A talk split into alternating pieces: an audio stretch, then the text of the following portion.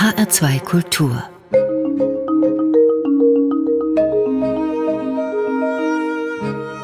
Doppelkopf Heute am Tisch mit Friederike Otto. Gastgeberin ist Regina Oehler. Friederike Otto ist Physikerin und Philosophin. Sie ist eine Klimaforscherin.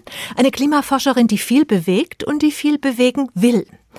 Sie leitet an der Universität Oxford das Environmental Change Institute. Sie gehört zu den Leitautoren des aktuellen Berichts für den Weltklimarat. Und sie hat zusammen mit Kolleginnen und Kollegen Methoden entwickelt, die die Klimaforschung schnell machen und die für Hauptverursacher des Klimawandels ziemlich ungemütlich werden könnten. Wir werden darüber sprechen. Hallo nach Oxford. Schön, dass Sie sich die Zeit nehmen, Friederike Otto. Hallo. Ja, wir haben uns ganz kurz kennengelernt auf der Buchmesse 2019 in Frankfurt, als noch richtige Menschen auf der Buchmesse sein konnten.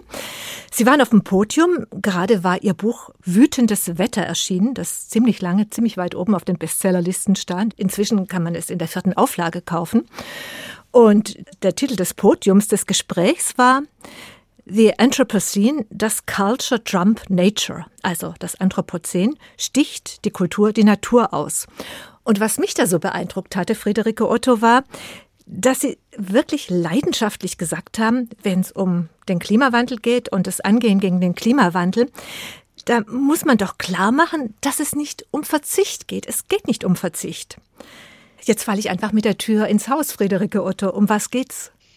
Der Grund, warum der Klimawandel überhaupt ein Problem ist, ist ja nicht, dass die Menschheit aussterben wird oder dass die Welt unbewohnbar wird, sondern was der Klimawandel macht, ist, dass er in erster Linie sich manifestiert durch die veränderte Wahrscheinlichkeit von Extremwetterereignissen und auch Anstieg des Meeresspiegels. Das ist das, was wir Menschen und unsere Gesellschaft direkt spürt. Und das führt dazu, dass sich Ungleichheiten, soziale Ungleichheiten in jeder Gesellschaft global, aber eben auch in jedem einzelnen Land, in jeder einzelnen Stadt verstärken. Und die Maßnahmen, die wir ergreifen müssen, um das zu ändern, die sind ja, das heißt ja nicht, dass wir keine Energie mehr verbrauchen dürfen. Das heißt nur, dass wir keine fossilen Brennstoffe mehr verbrennen müssen. Und das heißt nicht, dass man, ja, dass man sich mehr aus dem Haus gehen kann, sondern es heißt, wir müssen unsere Energiegewinnung ändern. Und das dass das möglich ist und dass das machbar ist und dass wir die Technologien haben, äh, die es dafür gibt, das, das wissen wir schon lange. Es ist also nicht, dass man das nicht machen kann, sondern wir müssen halt einfach die sozialen und politischen Strukturen, die im Moment darauf aufgebaut sind, dass wir ein Energiesystem haben, das auf fossilen Brennstoffen beruht, ändern. Und das hat ganz viele positive Nebeneffekte keine negativen. Zum Beispiel, um mit den höheren Temperaturen, die wir im Sommer durch den Klimawandel haben, klarzukommen, braucht man zum Beispiel viel mehr Grünräume in den Städten. Das erhöht die Lebensqualität für alle, die in diesen Städten wohnen. Und genauso, wir brauchen eine echte Verkehrswende. Und das heißt eben nicht, dass man jeden Benziner oder jeden Diesel mit einem Elektroauto austauscht, sondern eben wirklich umdenkt, wie wie wir mobil sind. Und das führt dazu, dass natürlich massiv weniger Autos in, in Innenstädten sind. Das heißt viel mehr Platz für Fußgänger, für Fahrradfahrer, was nicht nur gut fürs Klima ist, sondern natürlich auch direkt die Luftqualität und, und wiederum Lebensqualität und Gesundheit erhöht. Und darüber sprechen wir viel zu wenig, wenn wir über den Klimawandel sprechen. Ich als Stadtbewohnerin stelle mir wirklich vor, dass es bessere Zeiten gibt für uns, dass ich nicht mehr rausradeln oder rausfahren muss. Wir haben kein Auto mehr mit, mit der S-Bahn äh, in den Taunus, sondern dass ich noch viel lieber als jetzt in der Corona-Zeit von zu Hause aus loslaufe, weil es vielleicht äh, zusammenhängende Grünstreifen gibt statt Parkplätze. Also es gäbe doch unglaublich viele Möglichkeiten, das Leben einfach noch schöner zu machen. Ja, die Möglichkeiten gibt es und nicht nur die Möglichkeit, sondern ja, also ja eigentlich auch die Notwendigkeit. Zum einen eben aufgrund des Klimawandels, aber eben auch ja, es sterben Leute in, in Deutschland aufgrund von Luftverschmutzung in relativ großen Zahlen. Und also auch dafür müssen wir eigentlich sofort oder hätten wir schon längst anfangen müssen, eben unsere Städte umzubauen. Und viele sagen jetzt in der Pandemiezeit, wäre doch oder ist doch die Chance, umzudenken und in ein anderes Handeln reinzukommen. Wie erleben Sie, was gerade passiert? Sind wir dabei, ist die Gesellschaft dabei, ist die Wirtschaft dabei, Weichen umzustellen? Ja, also ich würde sagen, teilweise sieht man das, das auf alle Fälle, dass sich die Wirtschaft umstellt. Also gerade und das würde ich jetzt nicht unbedingt auf Corona zurückführen, sondern auch schon vorher in den letzten zwei Jahren hat sich viel getan, was also zum Beispiel äh, die Finanzindustrie, die Versicherungsindustrie, also große Zweige der Wirtschaft, bei denen stehen die Transformationen hoch auf dem Programm äh, dessen, was, was in den nächsten Jahren anzugehen ist. Es passiert nach wie vor sehr langsam. Und also ich, ich habe auf alle Fälle die Hoffnung, dass eben gerade die, die Konjunkturprogramme, die jetzt nach der Corona-Krise, zum hoffentlich dem Ende der Corona-Krise aufgelegt werden, dass die eben massiv genutzt werden, um in grüne Technologien, grün äh, Umbauten zu einer gerechteren und klimafreundlichen Gesellschaft genutzt werden. Aber natürlich also gerade hier in, in England, wo jetzt also zum einen die Rhetorik sehr, sehr klimafreundlich ist der Regierung, aber gleichzeitig wird also der Bau einer neuen Kohlemine genehmigt. Also es gibt dann natürlich nicht nur positive Nachrichten. Aber ich denke, ein Umdenken hat auf alle Fälle angefangen. Das dann tatsächlich auch in Handeln umzusetzen, daran hapert es noch ein bisschen. Wie wahnsinnig teuer das wird, nichts zu tun und wie rasch es sehr teuer wird, das können Sie vorrechnen, Friederike Otto. Da haben Sie viele Zahlenbeispiele dafür. Ja, also ein Beispiel, wo wir wirklich ganz konkret ausgerechnet haben, wie teuer eben nichts gegen den Klimawandel tun sein kann, ist am Beispiel des, des Hurricanes Harvey. Der hat 2017 die Stadt Houston in Texas in den USA ziemlich verwüstet. Und wir haben mit unserem Team ausgerechnet, dass aufgrund des menschengemachten Klimawandels der extreme Regen, der also ähm, mit dem Hurricane einherging und zu wahnsinnig viel Überschwemmung geführt hat, dass der dreimal wahrscheinlicher geworden ist. Und Kollegen in Neuseeland haben dann sich angeguckt, was also die ökonomischen Schäden von Harvey waren. Und das waren ungefähr 90 Milliarden Dollar aufgrund der Überschwemmungen. Und von diesen 90 Milliarden Dollar sind 67 Milliarden dem Klimawandel zuzuordnen. Und wenn man das vergleicht mit den Vorhersagen, wie viel der Klimawandel kostet, die ja also auch zum Beispiel in den Berichten des Weltklimarats oder so drin sind. Da wurde abgeschätzt, dass der Klimawandel im Jahr 2017 ungefähr 20 Milliarden die USA kosten wird. Und da hat man halt gesehen, dass ein, also ich meine, natürlich gibt es nicht jedes Jahr einen so zerstörenden Hurricane, aber in dem einen Jahr waren die Kosten allein mehr als dreimal so hoch als abgeschätzt. Und das ja, das zeigt halt einfach, dass es nicht nur ökologisch und aufgrund von Gerechtigkeitsüberlegungen und den Überlegungen, was für eine Gesellschaft wir leben wollen, Schwachsinn ist, den Klimawandel nicht zu bekämpfen, sondern eben auch aus rein ökonomischen Überlegungen. Und Sie haben dazu ein Forschungsinstrument entwickelt, das unglaublich schnell ist und auch, äh, glaube ich, ziemlich wirkmächtig für die Argumentation, dass wir schnell in die Puschen kommen müssen. Auf Deutsch heißt das Attributionswissenschaft. Und dafür simulieren Sie erstmal die Welt, wie sie war vor langer Zeit, bevor es den Klimawandel gab. Wie machen Sie das, Friederike Otto? Wie gehen Sie da vor mit diesem Werkzeug Attributionswissenschaft? Also diese Methode der Attribution oder Attributierung von Extremwetterereignissen, erstmal ist es wichtig zu sagen, dass Extremwetterereignisse haben niemals nur eine Ursache. Also es ist nicht, dass ein Ereignis nur aufgrund des Klimawandels stattgefunden hat oder das nur aufgrund von Landveränderungen, sondern alle Extremwetterereignisse haben immer verschiedene Ursachen. Aufgrund von Landveränderungen, da meint sie Versiegelung von, von Boden Land, genau, Land oder Rodung von, von Wäldern. Veränderungen, genau, ja. Jedes, jedes Wetterereignis, egal ob extrem oder nicht, hat immer verschiedene Ursachen. Äh, es ist immer ein Zusammenspiel der natürlichen Variabilität im Klimasystem, im Wettersystem, aber eben menschengemachte Antriebe, wie eben zum Beispiel die Veränderung von Landoberflächen durch Versiegelung von Böden, durch Waldrodung, aber eben auch mehr Treibhausgase in der Atmosphäre können die Wahrscheinlichkeit und Intensität von Extremwetterereignissen verändern. Und um herauszufinden, ob und wie sehr sie das tun, simulieren wir mit Hilfe von Klimamodellen und die, das, die Klimamodelle sind die gleichen Modelle, die auch in der Wettervorhersage verwendet werden. Simulieren wir, was ist mögliches Wetter, in der Welt, in der wir heute leben, mit Klimawandel und finden dann raus, dass zum Beispiel die Hitzewelle im Jahr 2019, für die wir uns jetzt vielleicht gerade interessieren, im Sommer in Europa, in der Welt, in der wir heute leben, ein Ereignis ist, das im Schnitt alle zehn Jahre stattfindet.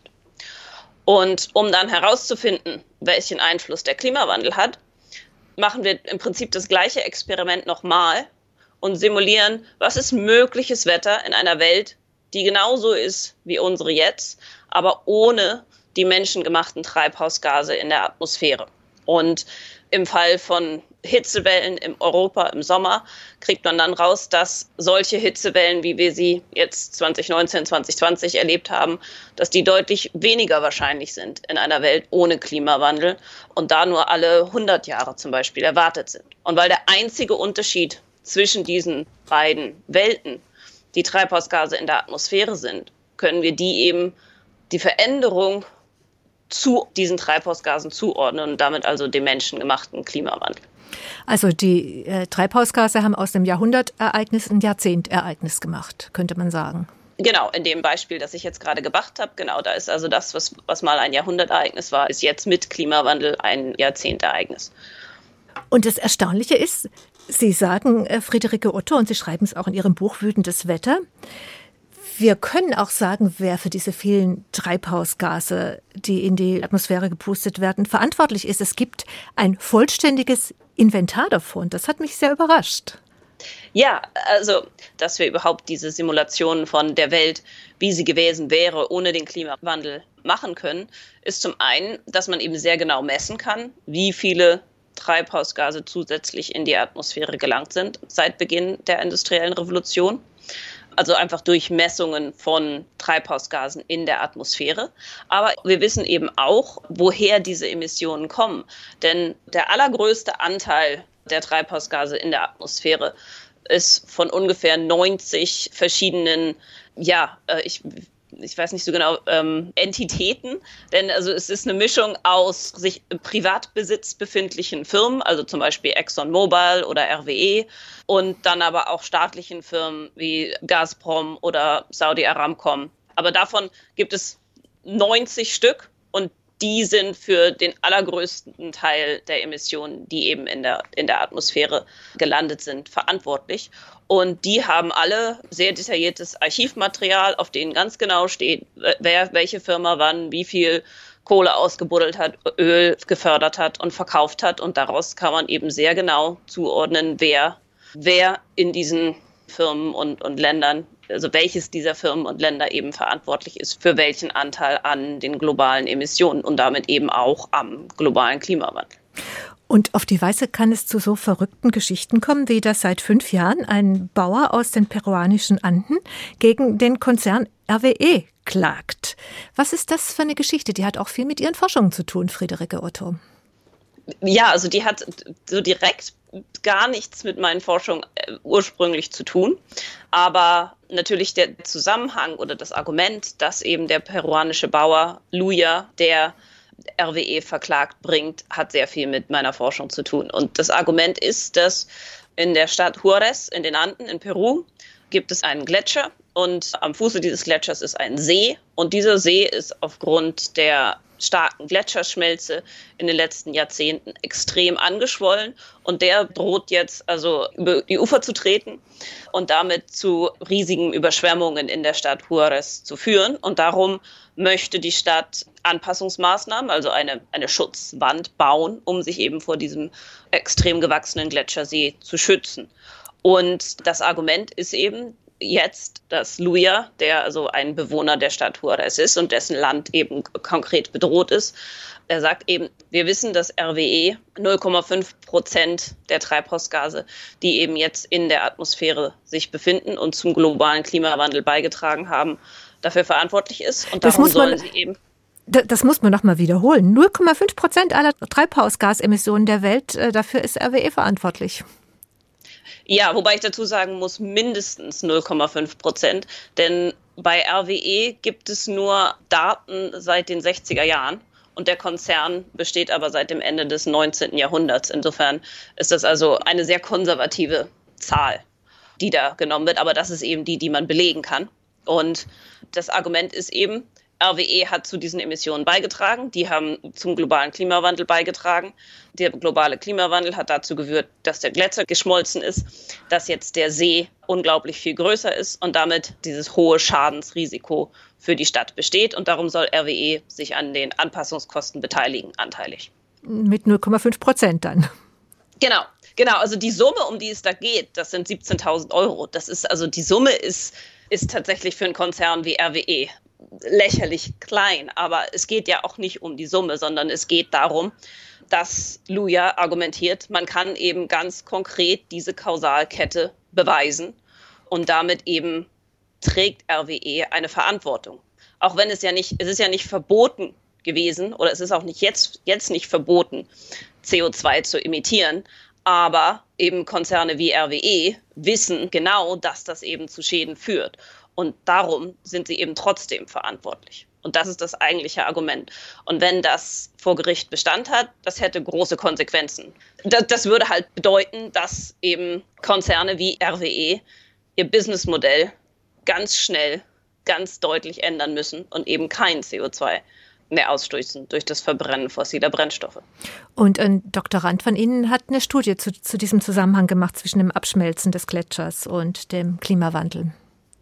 Ja, das stimmt. Mein Doktorand Rupert Stewart Smith, der hat tatsächlich als seine Masterarbeit zusammen mit einem Glaziologen aus Seattle eine Attributionsstudie zu eben genau diesem konkreten Gletscher und dem Gletschersee gemacht, die jetzt im Februar veröffentlicht wurde. Und wir nehmen uns jetzt Zeit, Friederike Otto, für die erste Musik, die Sie sich für unser Doppelkopfgespräch gewünscht haben. Mit was legen wir los? Wir fangen an mit Queen, I Want It All. Warum dieses Stück? Also Queen muss dabei sein, weil Queen für mich also eine der, der, der absolut besten Bands sind, die es jemals gab. Und der Song, der spricht mir immer sehr aus dem Herzen also jetzt nicht unbedingt die konkrete Story, aber eben I want it all, I want it now. Das ist schon ein, ja, eine Attitüde, mit der ich mich äh, sehr identifizieren kann. I want it all. I want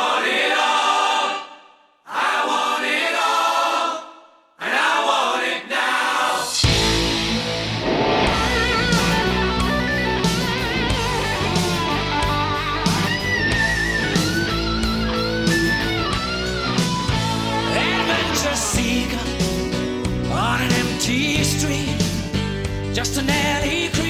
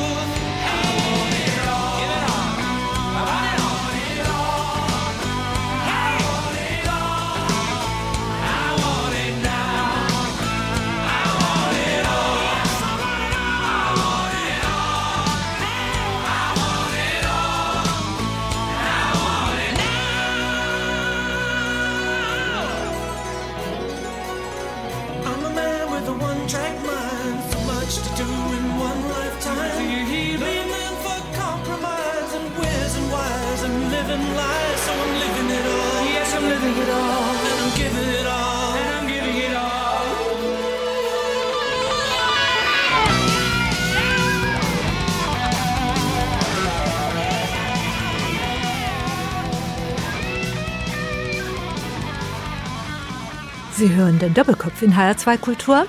Heute mit der Klimaforscherin Dr. Friederike Otto, die in Oxford das Environmental Change Institute leitet. Gastgeberin ist Regina Oehler.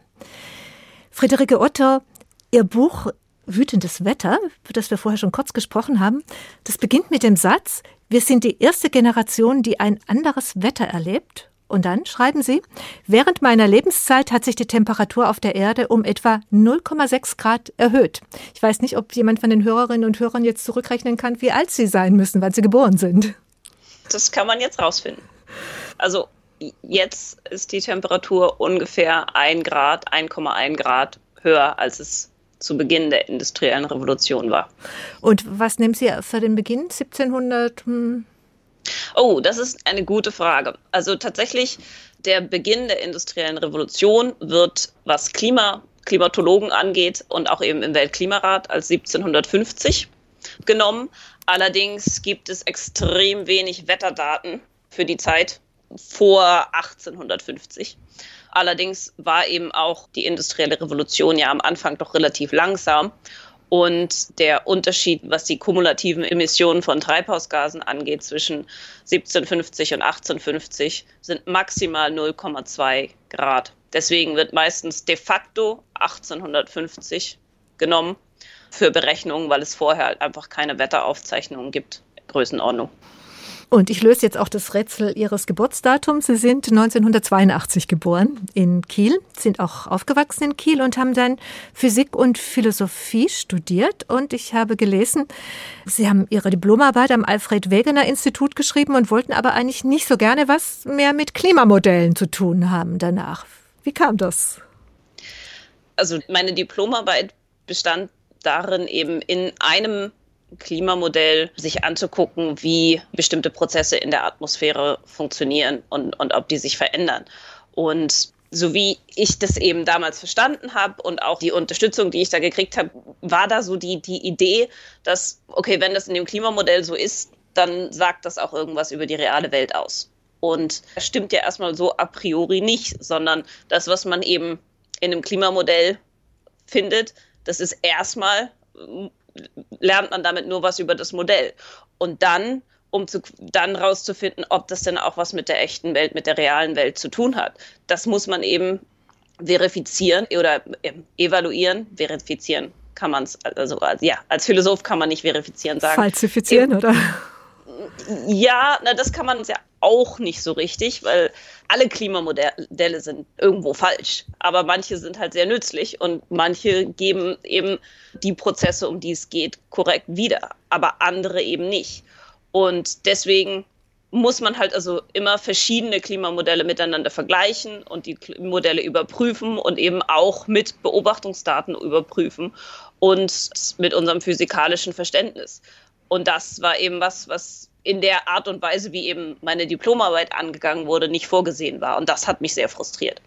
Das hat sich inzwischen, also ich meine, das war jetzt nicht, dass die Leute da alle Idioten waren, sondern das war zum Großteil der Tatsache geschuldet, dass zu dem Zeitpunkt, als ich meine Diplomarbeit geschrieben habe, Klimamodelle eigentlich nur, also jedes größere oder jedes Industrieland hatte sein eigenes Klimamodell und das haben eben die Forscher, die in dem Land gearbeitet haben, benutzt, aber die wurden nicht allen zur Verfügung gestellt. Und das hat sich extrem geändert innerhalb der letzten zehn Jahre, dass eben jetzt sämtliche große Modellierungszentren, die stellen alle ihre Modelldaten der ganzen Welt zur Verfügung. Und das hat die Klimawissenschaft enorm verbessert.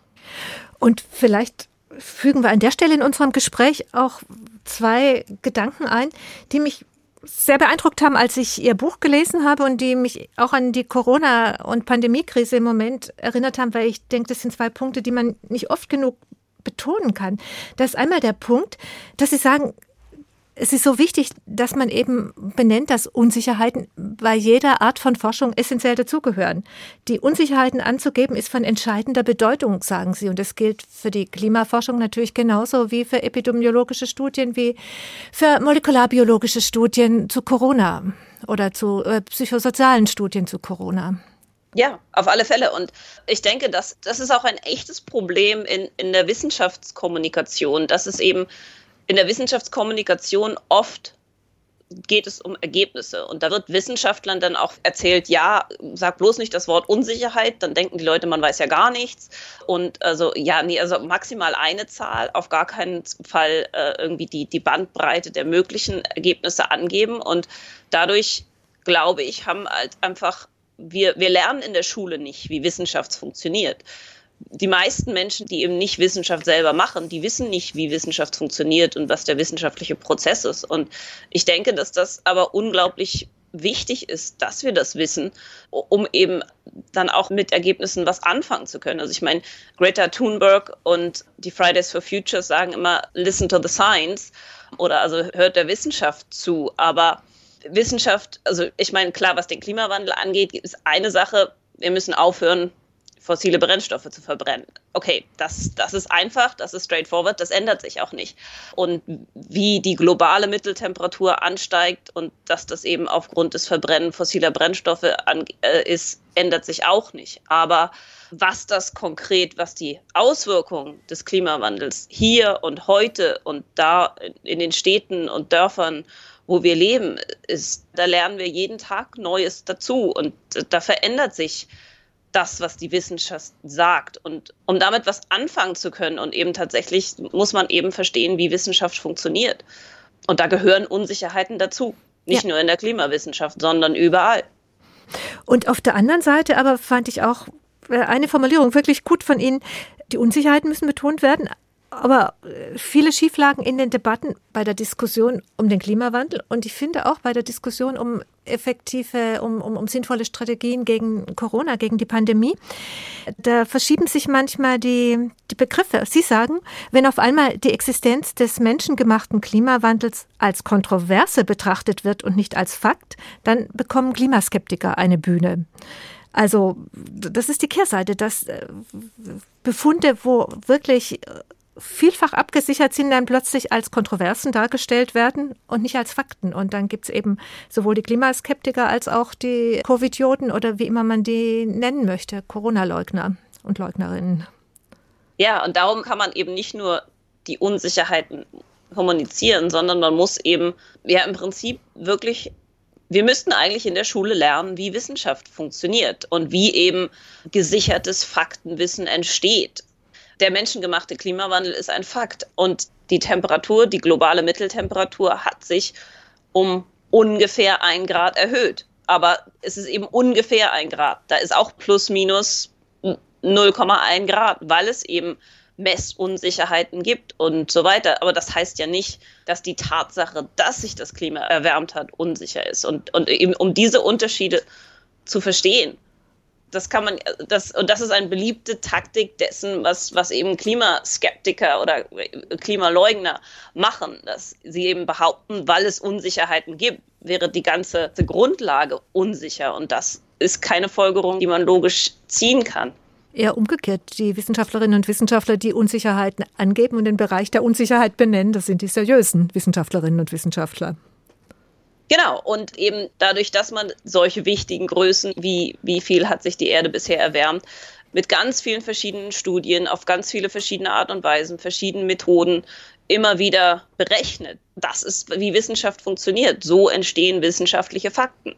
Also im 19. Jahrhundert haben Wissenschaftler die These aufgestellt, dass das Verbrennen fossiler Brennstoffe dazu führt, dass dass mehr Treibhausgase in der Atmosphäre sind und dass sich das Klima erwärmt. Und in den vielen, vielen, vielen Jahren danach haben das also mit verschiedenen Experimenten und Studien immer mehr Leute bestätigt und eben diese Theorie hat sich zu Fakten, äh, Wissen verändert.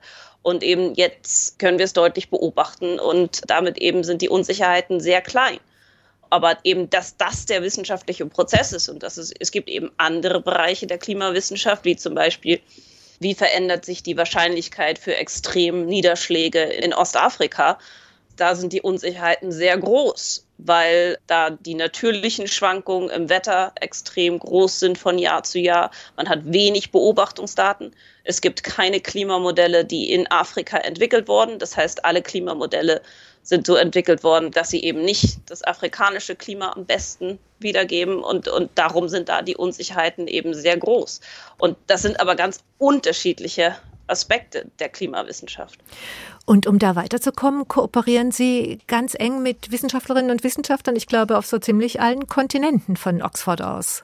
Ja, gerade weil es eben in meiner Forschung ja wirklich darum geht, wie verändert sich oder wie hat sich das Wetter ganz konkret auf den Skalen, wo Menschen leben, verändert, also auf Größenordnung von, von Städten. Das kann man nicht machen, wenn man nicht mit lokalen Wissenschaftlern zusammenarbeitet, die eben das lokale Wetter verstehen, die Zugang zu Messdaten haben und, und die eben auch verstehen, wie die Vulnerabilität ist, welche Extremwetterereignisse sind denn eigentlich wirklich relevant. Ja, dazu braucht man lokale Kenntnisse, lokales Verständnis. Also es ist unmöglich, das seriös und sinnvoll zu machen, ohne eben lokale Kooperation. Hm. Und wie kommt es, Friederike Otto, dass Sie dann tatsächlich von Oxford aus so ein internationales Netz aufbauen und aufgebaut haben? Wie hat Sie es nach Oxford verschlagen? Äh, ich habe in Deutschland keinen Job gefunden. ist die, die kurze Antwort. Ich wollte, ich habe mal eben meine, meine Doktorarbeit in Philosophie geschrieben, in, also Wissenschaftsphilosophie, aber eben halt Philosophie und wollte dann aber gerne wieder was Angewandteres machen und ja, eher zur Physik hin.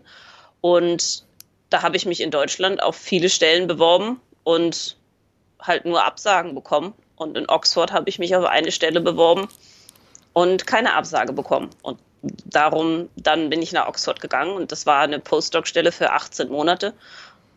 Und ich habe gedacht, ich bin dann halt nach 18 Monaten wieder weg, aber das war nicht so, sondern ich habe halt hier in Oxford, ähm, also der Grund, warum ich hier hängen geblieben bin in Oxford, ist, dass wir in der Arbeitsgruppe, in der ich hier angefangen habe, ein Klimamodell hatten, das das Met Office hier in, in, in, Großbritannien entwickelt hat und das wir aber nicht auf einem Supercomputer haben laufen lassen, wie das üblicherweise gemacht wird, sondern auf PCs von Privatleuten. Und damit konnten wir ganz, ganz viele Male Wetter simulieren. Also nicht nur 100 Mal, was mögliches Wetter wäre, sondern eben 1000 Mal. Also Sie hatten plötzlich eine riesige Rechnerkapazität zur genau. Verfügung. Genau. Und damit war dieses, also dieses, wie man es nennt, Ensemble von Klimamodelldaten extrem gut geeignet, um sich eben Extremwetter anzugucken, das eben selten ist äh, und wofür man eben viele, viele Modellläufe braucht, um da statistisch sinnvolle Aussagen treffen zu können.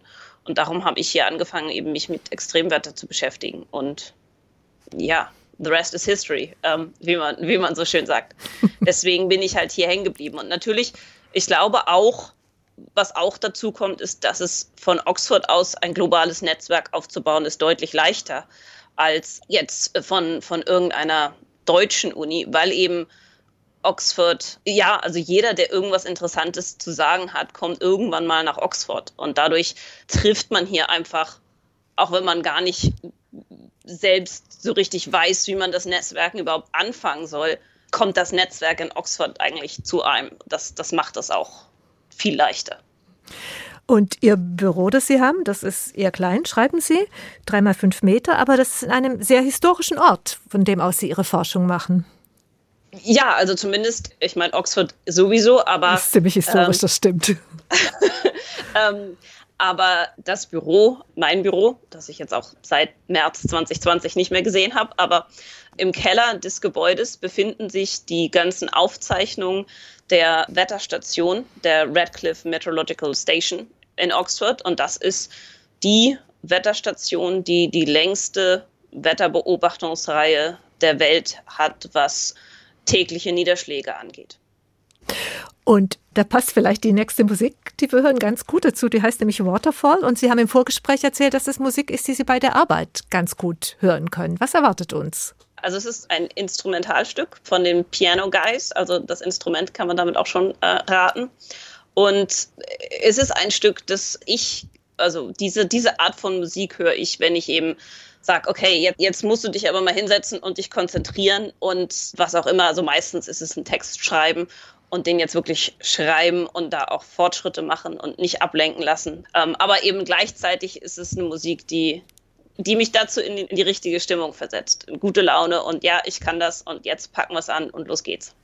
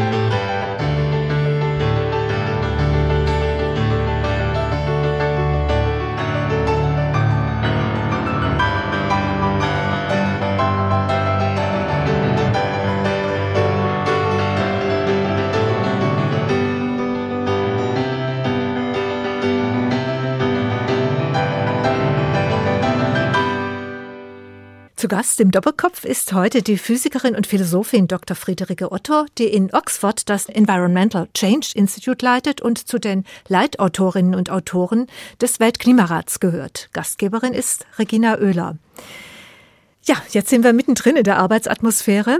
Sie haben viele Kooperationspartnerinnen und Partner, Friederike Otto von Oxford aus, und Sie arbeiten auch eng mit den europäischen Wetterdiensten zusammen. Das heißt, die Wetterdienste können dann verlässlicher als bisher sagen, wie viel Klima in den angesagten Wetterereignissen steckt.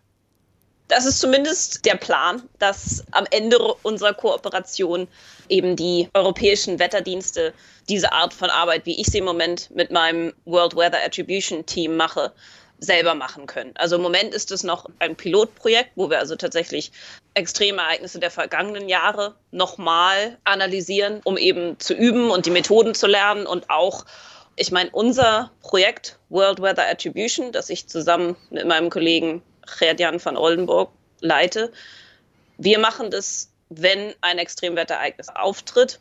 Und zwar eins, das also zu vielen Schäden führt, wo also die Frage ganz, ganz groß im Raum steht, was ist die Rolle des Klimawandels? Dann lassen wir eben alles stehen und liegen und rufen unsere Kollegen, unsere Netzwerke auf der ganzen Welt an und sagen, komm Leute, lass uns, es ist wichtig, lass uns gucken, lass uns eine Attributionsstudie machen. Und dann machen wir halt innerhalb von ein, zwei Wochen so eine Studie. Und zeigen ähm, sozusagen den menschlichen Fingerabdruck, also menschlichen Fingerabdruck, eigentlich den äh, Industrienationen Fingerabdruck in diesem Ereignis.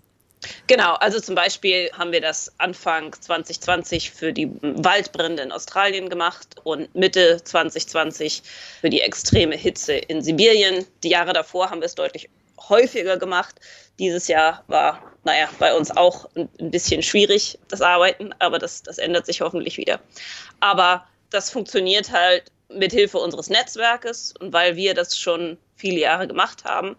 Aber das ist nicht das Gleiche, wie es operationelle Wetterdienste machen. Um, um dass der Wetterdienst das macht, dazu muss es halt eben einmal müssen natürlich die Leute, die in den Wetterdiensten arbeiten, einfach lernen, wie die Methoden funktionieren. Und dann aber auch, wie man das in die operationellen Abläufe bringt. Und das ist tatsächlich für mich eine ziemliche steile Lernkurve, also wie detailliert man eben da Methoden beschreiben muss und wer wann wem was sagen muss. Und Sie haben äh, erzählt, dass es für Sie ein bisschen ein Kulturschock war, als Sie den Deutschen Wetterdienst in Offenbach besucht haben, das erste Mal. Ja, das war's. Und das ist jetzt auch überhaupt nicht negativ gemeint, denn natürlich müssen Dienste, die rund um die Uhr ja, einen Dienst erweisen, müssen natürlich ganz anders funktionieren als Wissenschaft. Und da muss und die, es und die auch viele andere Aufgaben noch dazu haben. Ja, natürlich. Und da muss es viel mehr administrative Prozesse geben, damit das eben alles funktioniert und zuverlässig funktioniert. Aber das ist eben ganz anders als jetzt meine Arbeitsgruppe in Oxford funktioniert die besteht halt aus mir, meinen Doktoranden und meinen Postdocs und mir sagt halt niemand, wann ich was wann zu machen habe und, und Wissenschaft funktioniert eben ganz anders und darum ist es eben auch nicht absolut straightforward, eine wissenschaftliche Methode zu operationalisieren. Darum sind wir noch in der Pilotphase. Aber die Nachrichten ändern sich dadurch, wenn dann immer dazu gesagt wird, der Klimawandel hat dieses Ereignis um 50 Prozent wahrscheinlicher gemacht oder doppelt so wahrscheinlich gemacht oder vielleicht sogar dreimal so wahrscheinlich gemacht. Ja, also ich meine, bis das wirklich für jedes Wetterereignis dazu gesagt wird, das dauert sicherlich noch ein bisschen, aber also für die großen Ereignisse wird das sicherlich in, in naher Zukunft so sein, dass eben auch die Wetterdienste diese Studien machen. Und ja, das ändert sich, aber das ist ja auch das muss sich auch ändern.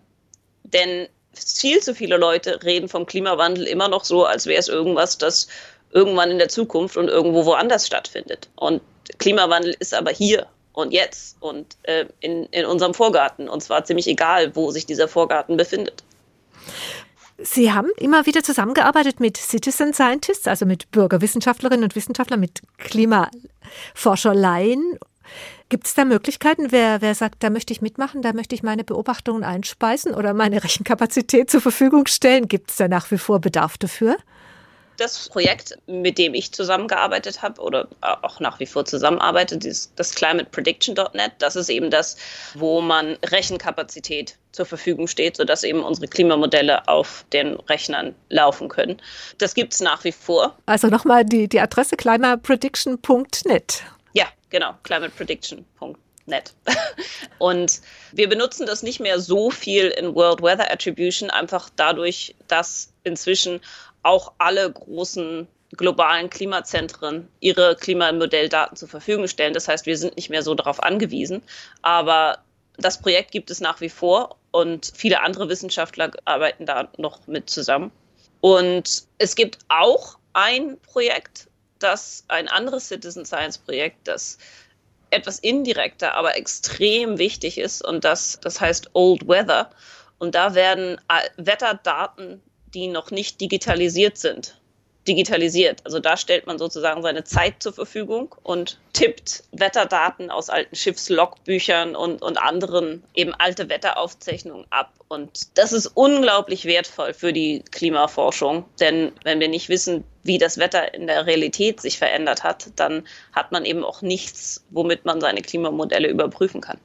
Und Ihnen geht es eben schon auch darum, dann, also mit Dank diesem Vergleich zu genaueren Modellen aus der Vergangenheit, Verantwortliche zur Rechenschaft zu ziehen für den Klimawandel. Auch, ja. Also ich denke, der Klimawandel ist ein großes gesellschaftliches Problem. Das heißt, wir müssen eben alle, alle Hebel, die wir haben, einsetzen. Und zum einen ist es natürlich über Wahlen, über Lobbying lokaler, regionaler, nationaler Politik und natürlich Änderungen in, wo auch immer man seine Einflusssphäre hat. Was weiß ich, wenn man Schulleiter ist, kann man seine Schule klimaneutral machen. Wenn man Rentenfonds besitzt, dann kann man dafür sorgen, dass man eben sein Geld nur investiert in Unternehmen, die sich klimaneutral oder zumindest klimafreundlich verhalten. Aber eben ein anderer Hebel sind eben auch die Gerichte. Und wir haben ja anfangs schon drüber gesprochen, über den Prozess gegen RWE.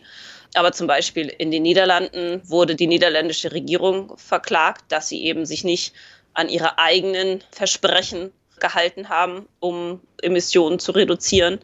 Und wenn man eben mit Hilfe von Gerichten Konzerne dazu bringen kann, ihr Businessmodell zu verändern und ihr Businessmodell schneller zu verändern, so dass wir eben schneller zu einer ähm, klimaneutralen Gesellschaft kommen, dann denke ich, muss man diese Hebel nutzen. Denn also je, je schneller wir keine fossilen Brennstoffe mehr verbrennen, desto besser für das Klima und desto besser eben für die Menschen. Und gerade die, es sind ja nicht diejenigen Menschen, die vom Verbrennen fossiler Brennstoffe wirklich profitieren und profitiert haben, die die Schäden bezahlen, sondern es sind immer diejenigen, die am unteren Ende der Gesellschaft sind, die sich keine Versicherung leisten können, die sich nur Häuser, die in den Überschwemmungsgebieten stehen, leisten können, die auch bei extremer Hitze draußen arbeiten müssen oder in nicht gekühlten Räumen sind.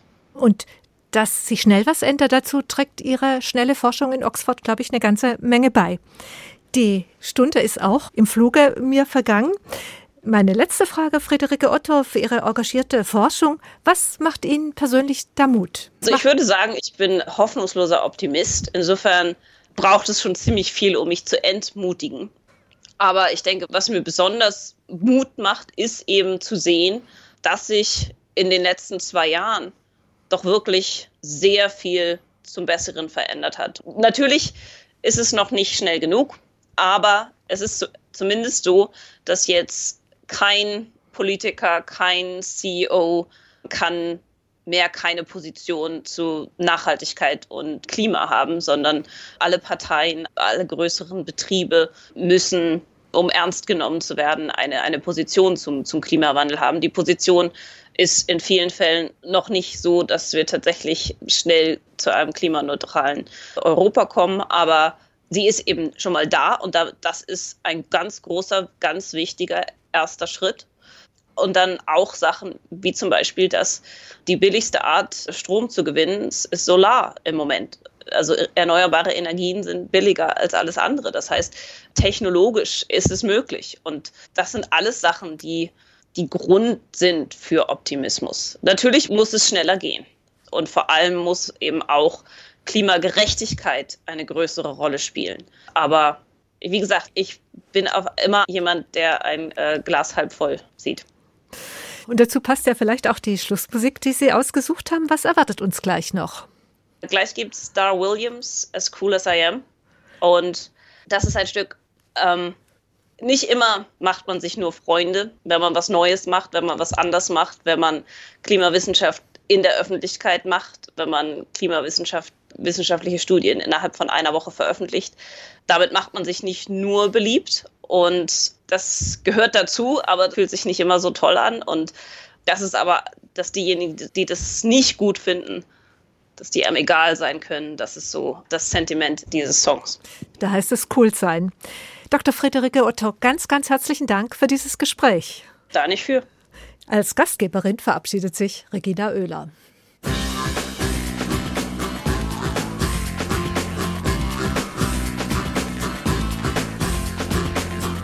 Yeah, there was a time I didn't like the love, I liked the climate.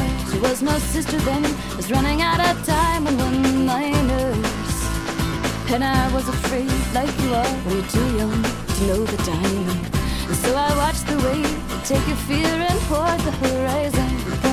A word for every woman you can lay your eyes on. Like you own them just because you bought the time. And you turn to me, you say you hope I'm not threatened. Oh, oh, oh, I'm not that petty. As cool as I am, I thought you'd know this already.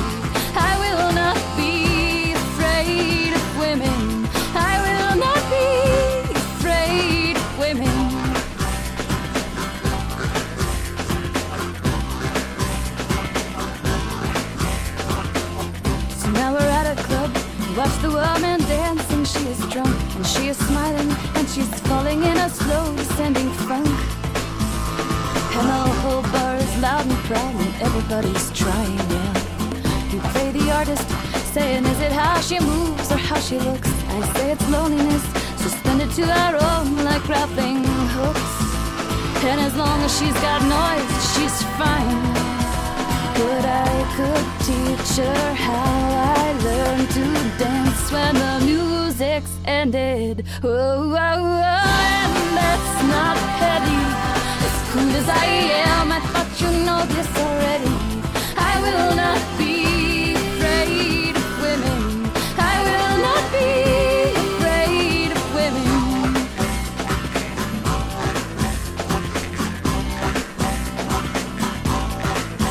Tried to make me doubt, to make me guess, tried to make me feel like a little less. Oh, I liked you when was. I thought you knew how to be scared, and now it's amazing what you did to make me stay. But truth is just like time, it catches up and it just keeps going. Can find out how much better things can get. And if it helps, I'd say I feel a little worse than I did when we met. So when you find someone else, you can try again. Might work next time. You look out of the kitchen window and you shake your head and say, if I could believe that stuff, I'd say that woman has a halo. And I look out and say, yeah, she's really blonde. And then I go outside to join the others. I am the others. Whoa, whoa, whoa. And that's not easy. I don't know what you saw. I want somebody who sees me. I will not be afraid of women. I will not be.